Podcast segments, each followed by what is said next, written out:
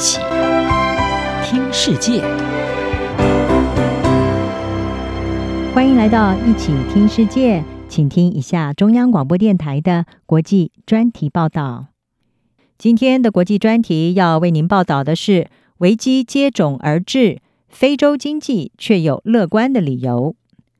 从 COVID-19 到乌克兰战争，外部危机对非洲各个经济体施加了重重的压力。然而，许多非洲人士仍然可以看见采行激进改革的契机。非洲在疫情大流行期间展现了韧性，相较于世界其他地方，非洲的经济萎缩并没有那么严重。在二零二零年的时候，当全球萎缩有百分之三点三的情况下，非洲只萎缩了百分之二。而俄罗斯入侵乌克兰虽然给全球经济带来了压力，但是非洲却在二零二二年再度的面临更好的前景。奈及利亚媒体《先锋报》是引述非洲输出入银行首席经济学家福法克他所撰写的报告指出，非洲今年将会见证一次积极的成长。这份报告的标题是《非洲二零二二成长展望》。在后疫情大流行与日益升高的地缘政治压力下站稳脚步。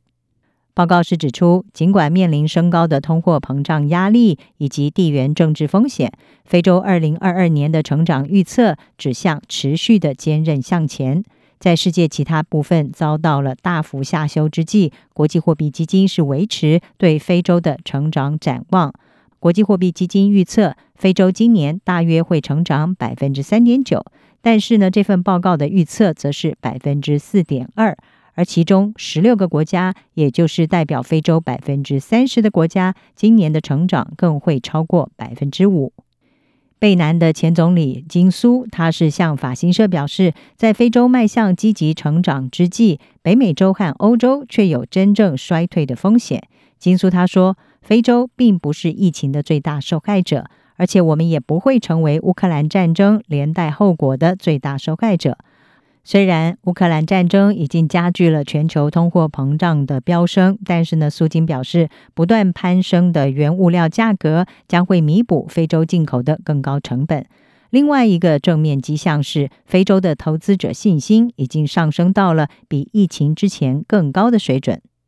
根据勤业众信联合会计师事务所的报告，他们询问了一百九十家非洲企业业主，结果百分之七十八对于他们在非洲发展的前景表达了信心。而在疫情大流行之前，这项信心是百分之六十一。然而，乌克兰战争的影响仍然是一项威胁，不但推升了小麦和其他关键农产品的价格，也引发部分国家可能出现饥荒的忧虑。象牙海岸的总统乌阿塔哈，他在象牙海岸最大城市阿必尚所举行的非洲 CEO 论坛当中就表示：“我们关切全球成长放缓，以及某些产品，像是小麦或肥料，在非洲供应的情况。”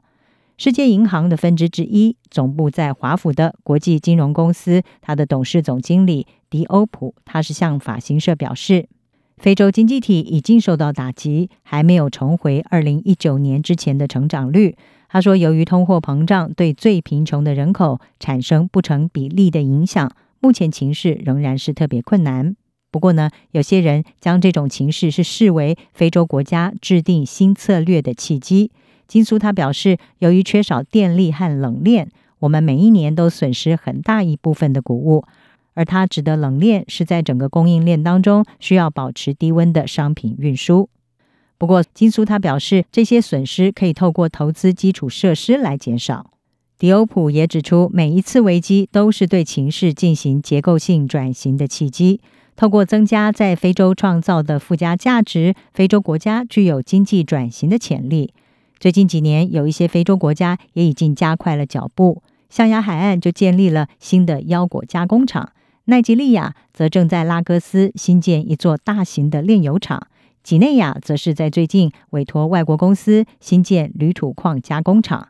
勤业众信非洲法语区的负责人加德瑞他说：“疫情大流行的后果之一是许多团体希望减少对外国进口的依赖，而法国三大银行之一的法国兴业银行非洲区的国际银行业务主任维加他认为。”非洲有很大的潜力，可以为他们自己重要的方案提供资金。维嘉指出，现在是非洲在许多方面取得独立的时候了。我们必须更依赖在非洲大陆筹募到的资金，而不是依赖外债。